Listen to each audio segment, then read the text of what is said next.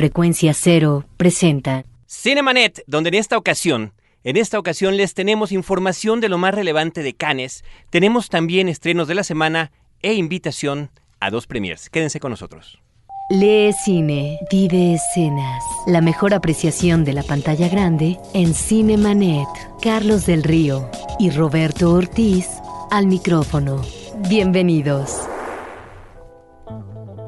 Enos aquí Roberto Ortiz y un servidor Carlos del Río con todo el equipo de Cinemanet para traerles pues semana a semana Roberto noticias, estrenos, la otra cartelera, premios, sorpresas y todo relacionado con el cine. A veces también noticias tristes y en este caso de un actor francés relevante que tendremos que lamentar. Vamos a invitarles antes que cualquier otra cosa a esta premier.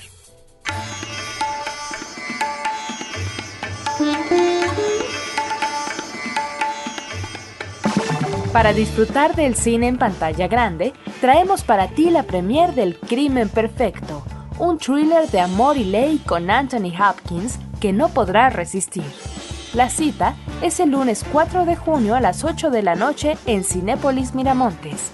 Para llevarte tu pase, escribe a promociones@cinemanet.com.mx y dinos el título de otra cinta protagonizada por el actor.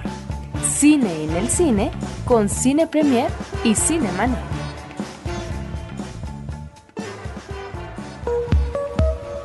Noticias en Cinemanet. Roberto Ortiz, reiteramos a nuestro público los teléfonos en cabina 560-10802, 560-10802, para que puedan participar a esta premier que se va a llevar a cabo el día 4 de junio a las 8 de la noche en Cinépolis Miramontes. Es el lunes, Roberto, y es una invitación de la revista Cine Premier. Vámonos, Roberto, con la información que nos has preparado acerca de los ganadores de Cannes 2007. Dos eh, magníficas sorpresas en el caso del cine mexicano. Premio al mejor cortometraje, Ver Llover, de Elsa Miller. Llama la atención que es una estudiante apenas de tercer año del Centro de Capacitación Cinematográfico. Es una chica que eh, obtiene este premio, que en 1934 lo obtuvo Carlos Carrera por El Héroe.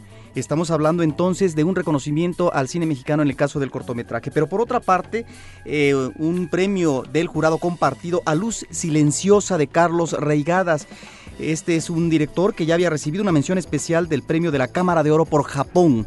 Y aparte ha obtenido premios eh, por esta película de Japón en otros festivales internacionales. Esta película eh, dividió a la crítica, Carlos, una cinta polémica, a algunas eh, personas les parecía muy lenta, larga, pero a otras una película muy atractiva visualmente, de tal manera que tenemos a este cineasta ya confirmado, ya dentro de los cineastas importantes en el plano internacional. Y en el caso de la Palma de Oro, que es el premio más importante de Cannes, lo mencionábamos la semana pasada, cuatro meses, tres semanas y dos días, una película rumana, un cineasta magnífico que es Cristian Mungi, película que aborda el problema del aborto, eh, la época de Ceausescu, se ubica en 1987, de tal manera que es realmente una película que ah, se aboca a una realidad del pasado, pero que de alguna manera está tratando situaciones también del ámbito presente. El premio compartido por parte de Reigadas eh, fue eh, Persépolis, una coproducción de Irán y Francia, una cinta curiosamente de dibujos animados. Eh, son dos directores, eh, los autores de esta cinta, una película que aborda la problemática de Irán. Eh, una cinta autobiográfica por parte de uno de los autores, desde que era gobernante el Shah de Irán, la adolescencia en la Revolución Islámica por parte de uno de los cineastas y el exilio que tuvo en Europa. El premio del 60 aniversario del Festival de Cannes, Carlos, fue Paranolpak, una película de Estados Unidos de Gus Van Sant, esta es eh, una película que nuevamente eh, el director aborda situaciones que tienen que ver con la adolescencia, como ya lo habíamos visto en eh, Elephant y también Idaho. Una cinta, yo creo, de lo mejor que ha, hecho este director. Llama la atención que en esta ocasión haya manejado filmación en Super 8 milímetros y al mismo tiempo en 35. La película al mejor director fue La escafandra y la mariposa, una cinta estadounidense de un director a la vez pintor neoyorquino. Julian Schnabel. Es una película que me parece muy eh, interesante. Aborda un personaje real de un editor muy exitoso de una revista que sufrió un eh, derrame cerebral y quedó totalmente paralizado. Él se comunicaba parpadeando a través del ojo izquierdo, era su único medio de comunicación, Carlos. De tal manera que durante 14 meses él podía o pudo dictar un, libro eh, a través de una chica que era su ayudante editorial eh, quien deletreaba el abecedario y él elegía cada una de las letras del abecedario a partir del parpadeo de los ojos. El mejor guion fue para Del otro lado, una película alemana de Fatin Akin, una cinta que está eh, muy bien narrada según las críticas y que tiene que ver con estos sentimientos encontrados por parte del cineasta, él es eh, turco-alemán, a propósito de la situación que viven a veces los migrantes en Italia, la coexistencia entre dos culturas, entre dos países, Turquía y Alemania. De tal manera que eh, también tenemos que mencionar el gran premio a Mogari no Mori, una cinta japonesa de eh, Naomi Kawase que es un drama, parece ser que minimalista, eh, muy bello por lo que la crítica refería. Y finalmente la Cámara de Oro para las Medusas, una cinta de Israel. En este rubro debemos decir que compitieron en las películas Párpados Azules de Ernesto Contreras y Malos Hábitos de Simón Bros, dos cintas mexicanas que estuvieron representando dignamente al cine nacional, pero que no llegaron a la recta final. Pues ahí tienen ustedes de voz de Roberto Ortiz lo acontecido en Cannes Creo que en muy poco tiempo, Roberto, pudiste cubrir las cosas más importantes y sobre todo destacando la participación de México en eventos de este calibre cinematográfico en el extranjero. Vámonos, Roberto, a escuchar la voz de Jesús Estrada. Él es actor de la película Entre Caníbales, una de las cintas mexicanas de estreno esta semana, una película dirigida por Rodrigo González Mendoza parte de una entrevista que tuvo nuestra asistente de producción con él, Paulina Villavicencio. lo bonito de la película es que para mí es una crítica a cierta clase social, ¿no? A ciertos círculos sociales. Son tipos muy conocidos, ¿no? Porque tú puedes pensar que ahí está tu primo, tu tía, tu hermano. Puedes identificar personajes porque en la vida real existen, ¿no? Genaro es parte del grupo de amigos que se hacen llamar los caníbales. Ellos tenían un equipo de béisbol cuando eran jóvenes y ahora ya de grandes se siguen juntando, ¿no? Entonces Marcelo, que es el principal personaje de Plutarco, hace una comida para informarles algo. Y Genaro va con la intención de, pues, de ver qué pesca ahí, de, con, con cierto interés. Ellos tienen un amigo que es este político. Genaro piensa que Marcelo les va a dar la noticia de que se va a colocar con Juan Luna, que es este político. Genaro es muy ambicioso, es un poco macho, ambicioso, envidioso, no está conforme nunca con lo que tiene. Dice amar o querer, pero realmente no, solo está viendo su conveniencia. Tan es así que el personaje de Roberto Sosa, el, el de Horacio, todo el tiempo le está diciendo que nada más quiere pues su hueso, ¿no? Yo le vi a este personaje muchas posibilidades. Me gustan mucho los personajes humanos que sienten, que piensan y que traen una historia. Yo no hice casting. Yo estaba haciendo una serie norteamericana que se llama American Family con Gregory Nava. Es una serie donde está Edward James Olmos y a mí me vio en la serie Lourdes López. Ella es la escritora, es la que escribió la historia y es la productora y me invitó. Creo que fue el 2003 o 2004, ¿eh? Trabajar al lado de Beto Sosa es es pues, híjole, pues un sueño, ¿no? Trabajar con Gaby Canudas, con Regina, con Plutarco, todo eso se disfrutaba. La escena con Zully fue la, de las que más disfruté y la más difícil. Es una escena donde mi personaje se mete con la novia de uno de los caníbales, ¿no? Y esta mujer pues termina tomando venganza, ¿no? Después de tanta insistencia de Genaro de que la está acosando sexualmente, ella se lo lleva a un rincón y con la promesa eh, tácita de que le va a dar lo que quiere, le revierte la jugada, ¿no? Y, casi lo deja sin herencia. Entonces yo me puse nervioso, no conocía muy bien a Zully y este, entonces le hablé y le dije, oye, ¿qué ensayamos? Creo que la historia toca más bien temas como el amor, la amistad, la deslealtad, ¿no? La lealtad. Para mí sí es una crítica a cierta clase social, ¿no? Y a mí me gustaría que la gente se lleve una reflexión, aparte de, que se divierta, pues que dijeran, chin, así soy yo, o mira, ahí está fulano, y, y reflexionaran al respecto y crearan otro tipo de sociedad, ¿no? Que se lleve una reflexión y diga, pues quiero ser mejor ser humano, ¿no? Quiero ser un buen amigo, quiero amar realmente, o quiero por lo menos ser leal, o por lo menos ser honesto, quiero ser mejor ser humano. A todo el público de Cinemanet, soy Jesús Estrada soy el personaje de Genaro en la película Entre Caníbales, la cual les invito a que vean a partir del primero de junio y no se van a arrepentir, les va a gustar mucho.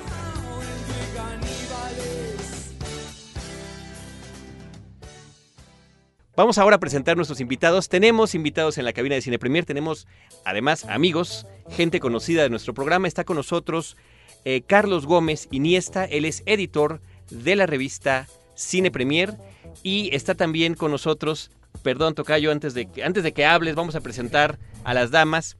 Itzel Hernández, ella es jefa de información de la revista Cine Premier, pero también es editora del el especial que la revista Cine Premier sacó acerca de Shrek. Este esfuerzo adicional que lo hemos comentado en más de una ocasión, en el que el equipo de Cine Premier se da un tiempo extra, que esto significa numerosos desvelos, desmañanadas, viajes inclusive, para poder traer, además del número normal, además del número mensual que eh, nos están entregando de manera regular, inclusive poco antes de que inicie cada mes.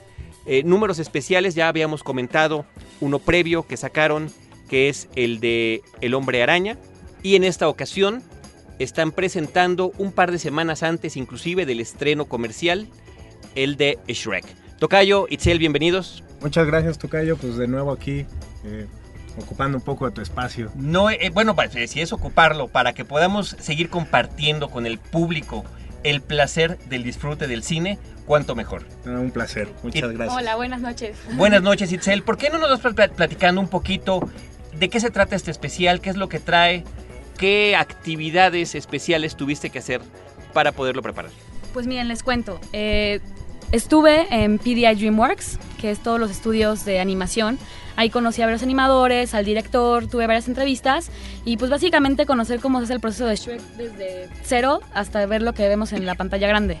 Eh, de hecho, en el especial traemos una cobertura de animación paso a paso, de cómo está, cómo se anima Shrek. Eh, que gráficamente es la verdad muy interesante porque ve uno los distintos pasos en unas cuantas páginas del proceso de evolución de los personajes y las escenas. Y que hay un mexicano también animando Shrek, ¿no? Que es muy importante este, destacar una, una persona que hacía sus dibujos, comenzó en el campo. Eh, él dice que ordeñando vacas. O sea, literalmente, no en el campo de la animación, no, en, el, en agro. Y, vaya, fue a Estados Unidos y pues presentó su, su book y de repente se quedó pues para trabajar ya en el episodio 2, ya trabajó en Shrek, este, en varias partes de Shrek. Entonces, hay cosas muy interesantes detrás de la saga, ¿no?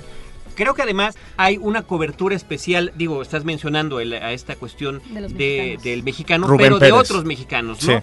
Que tiene que ver con el doblaje en México, que es el doblaje justamente que llega a toda Latinoamérica. Claro, de hecho, mucho, eh, nos, tenemos un artículo de la adaptación en México entrevistamos a Gustavo Rodríguez, que es el que adapta el guion aquí en México, junto con Eugenio Derbez.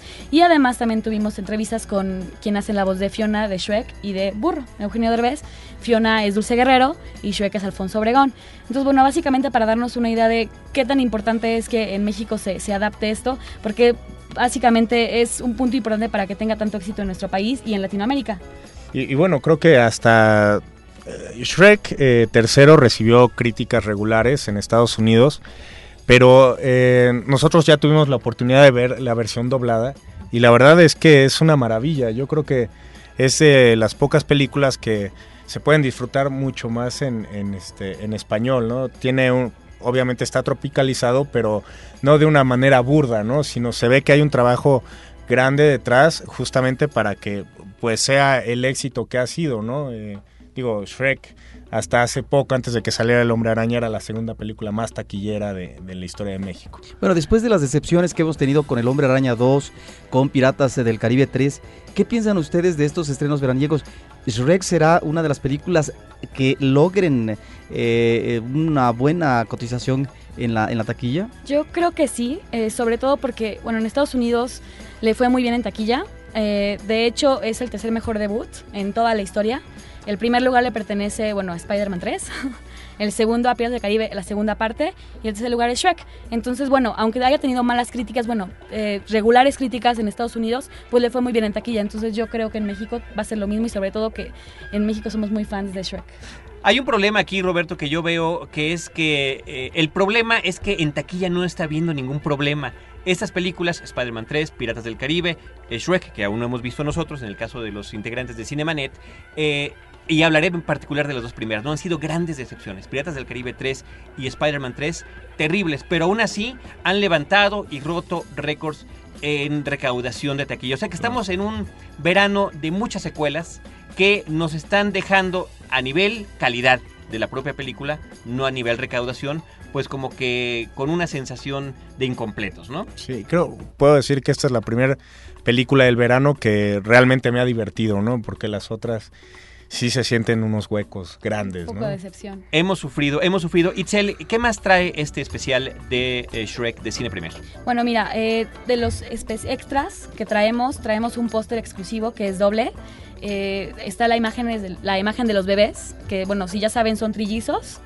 Y tenemos también una imagen del departamento, un sketch del departamento de arte. Tenemos un DVD, un paquete de DVDs que está muy padre porque tiene tres DVDs. Tiene Shrek 1, Shrek 2 y Shrek en tercera dimensión. Entonces vienen todos en un box set, están muy interesantes. Esto es parte de las promociones que vienen adquiriendo la película, ¿no?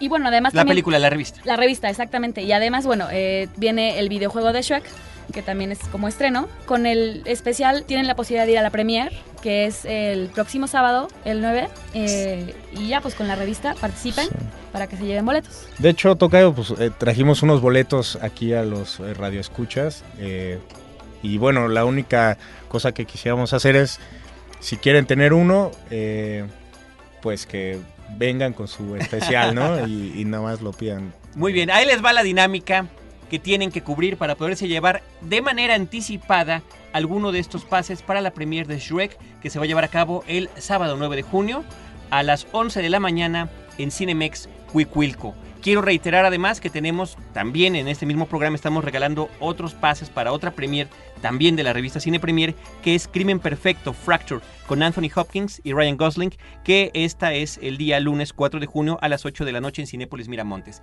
Para los que se quieran llevar Crimen Perfecto, pedir el boleto es lo único que tienen que hacer.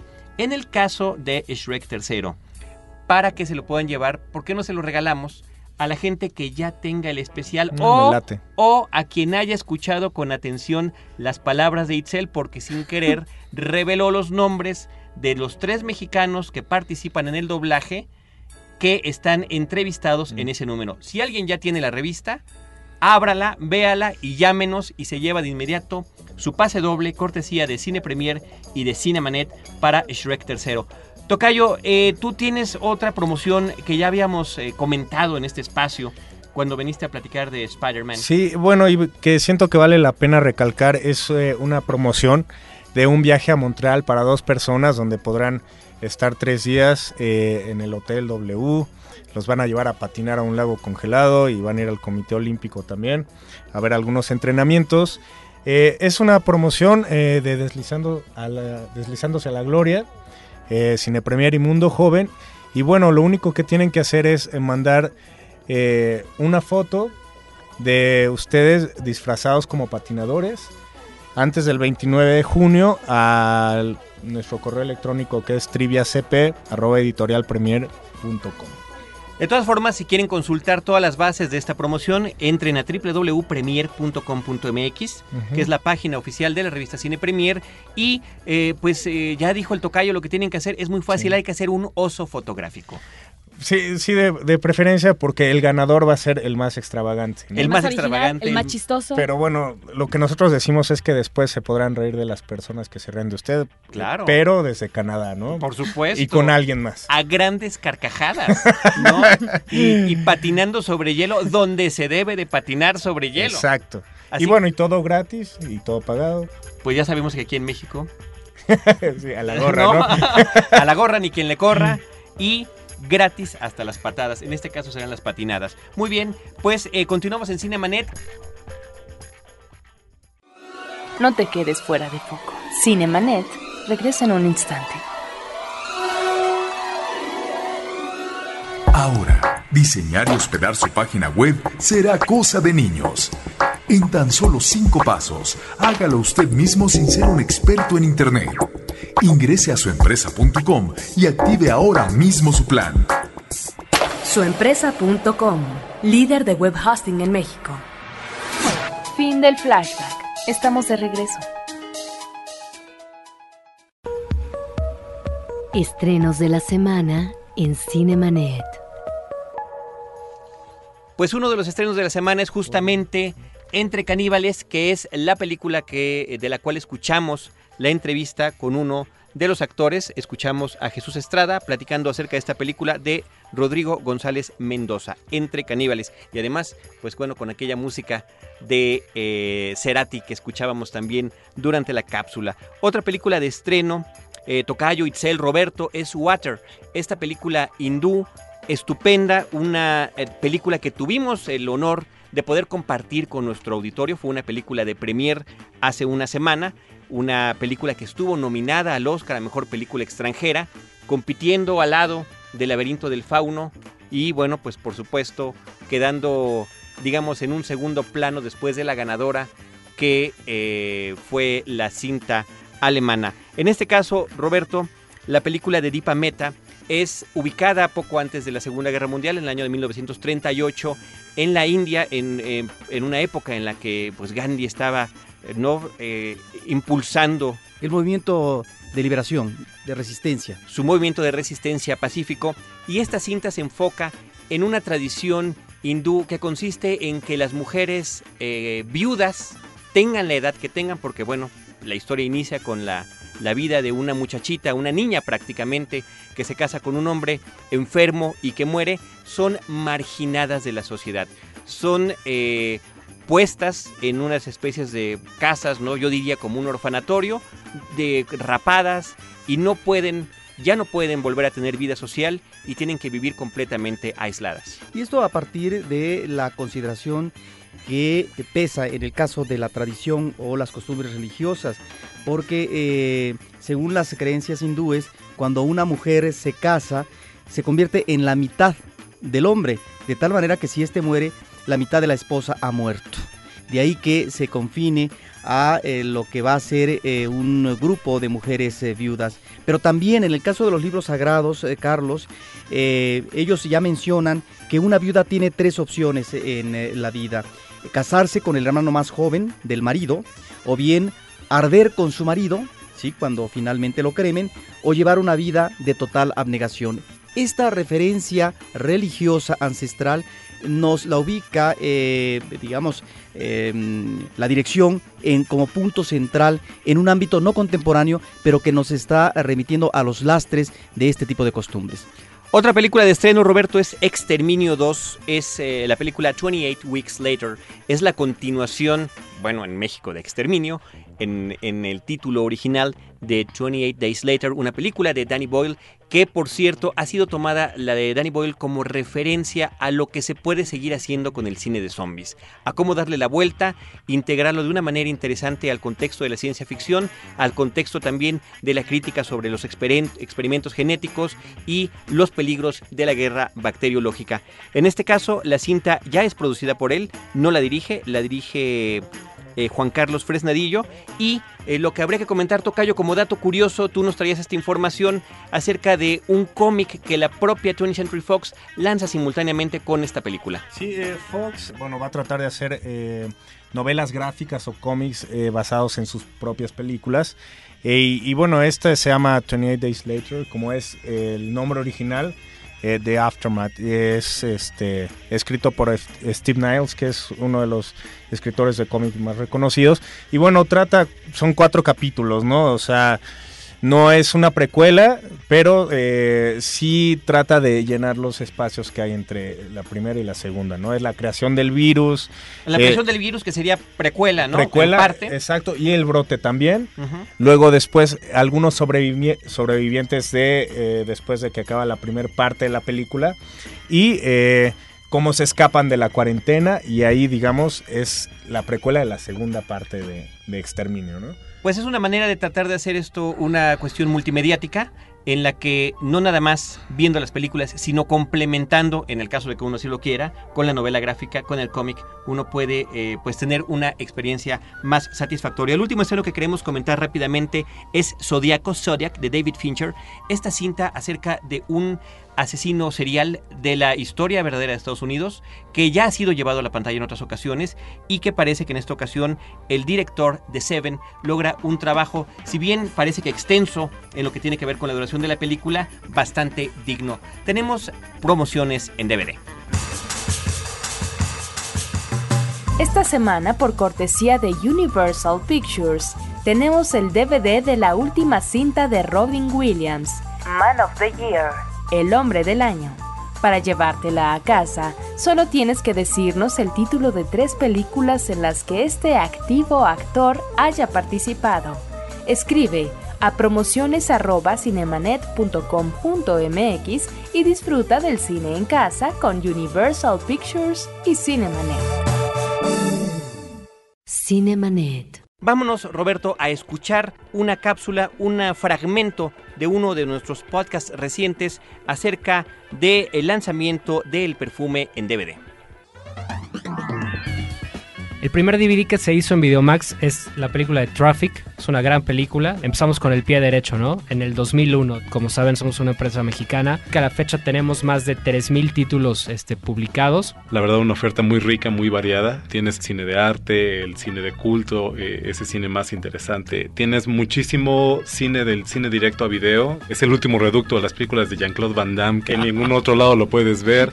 Entre los estrenos más relevantes de la distribuidora se encuentran El Perfume. Es una producción alemana española realmente la adaptación es un trabajo que realmente ganó el reconocimiento de todos los fanáticos del libro al ver una película bien ejecutada. Este libro lo consideró en algún momento Stanley Kubrick para hacer una adaptación cinematográfica y este Kubrick llegó a la conclusión de que el libro era inadaptable, no imposible llevar a la pantalla. Ridley Scott también lo consideró en algún momento, incluso eh, se lo llegaron a ofrecer a Tim Burton. La idea es que la gente entre en una dinámica sobre el olfato Memento. Fue un fenómeno que no, no se ha vuelto a dar. Es una película que la gente a años de su estreno, y te digo ya años, se sigue buscando. Mulholland Drive. Sin lugar a dudas, el trabajo que consolida la carrera de David Lynch a nivel comercial. Es una película que si bien permanece en esa inaccesibilidad que le ha gustado siempre a Lynch proyectar, logró el reconocimiento de la crítica. Match Point.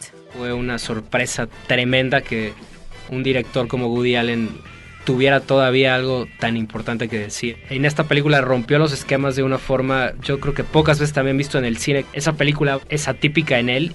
Irreversible. Fue una película que en todo el mundo causó una controversia pocas veces vista. Por la escena de la violación, claro. Te puedo decir que Gaspar Noé está definitivamente en la lista de los directores malditos por mucho. Es un cineasta que ha dividido opiniones.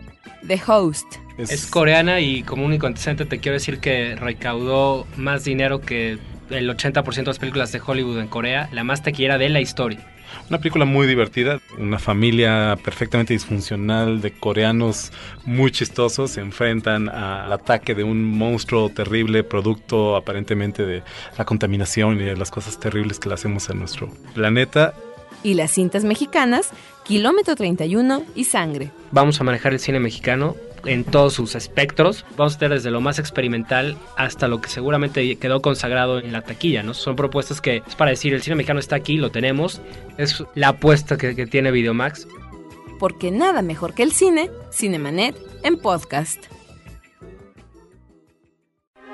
Para todos aquellos que gozan del cine con un sentido diferente, tenemos pases dobles para funciones de la Cineteca Nacional. Escribe a promociones@cinemanet.com.mx y llévate tus boletos para lo mejor del cine internacional con la Cineteca Nacional y Cinemanet.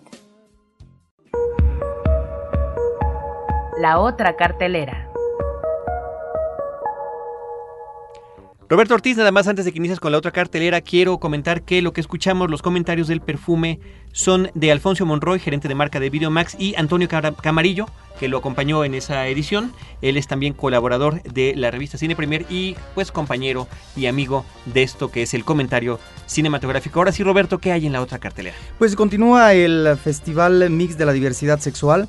Yo mencionaría dos películas. Hombres al Desnudo me parece que es una obra extraordinaria húngara del año pasado que nos recuerda aquella película de El sirviente de Joseph Losey o El gusto de los otros, una película francesa que estuvo en algún tour de cine francés, a propósito de estas relaciones de dominio, de sometimiento eh, y que lleva eh, como consecuencia a un final patético cuando se lleva una relación pasional como amor loco. El hombre al desnudo creo que es una de las grandes películas eh, de estreno en este año. Por otra parte, algo que me llamó mucho la atención fue una guía perversa del cine. La manera como nos presentan imágenes de películas clásicas del cine, de Tarkovsky, de Hitchcock, de David Lynch, y a partir de eso aborda eh, la situación de la sensualidad, del deseo, de las ansiedades del ser humano. De tal manera que me parece que el uh, Festival Mix está presentando algunas cosas interesantes que habrá que seguir viendo hasta el día 8 de este Y finalmente, Carlos, habrá que mencionar que la próxima semana ya hablaremos... Eh, de manera más eh, calmada en un uh, programa próximo. Empieza un ciclo de Fassbinder, uno de los directores más importantes del cine alemán, el próximo martes 5 con El amor es más frío que la muerte. Pues muy bien, ahí está lo que tenemos en la otra cartelera. Estamos a punto de despedirnos, pero quiero recordarle al público que nos está escuchando que aún tenemos pases para la película Crimen Perfecto, Fracture con Anthony Hopkins y que esta función se va a llevar a cabo el día lunes 4 de junio a las 8 de la noche en Cinépolis Miramontes. Quiero darle las gracias a Roberto Ortiz en la conducción de este programa, a Álvaro Sánchez en la conducción de los aparatos electrónicos que logran llevar esta transmisión hasta sus oídos, la producción de Celeste North, la asistencia de producción de Paulina Villavicencio y a nuestros invitados del día de hoy de la revista Cine Premier, Itzel Hernández, encargada de la edición del especial de Shrek. Gracias. Shrek tercero, qué entusiasmo ese, gracias. Y Carlos Gómez Iniesta, editor de la revista. Muchas gracias. Gracias. Los créditos ya están corriendo. Cinemanet se despide por el momento. Más en una semana. Vive cine en Cinemanet. Frecuencia cero. Digital Entertainment Network.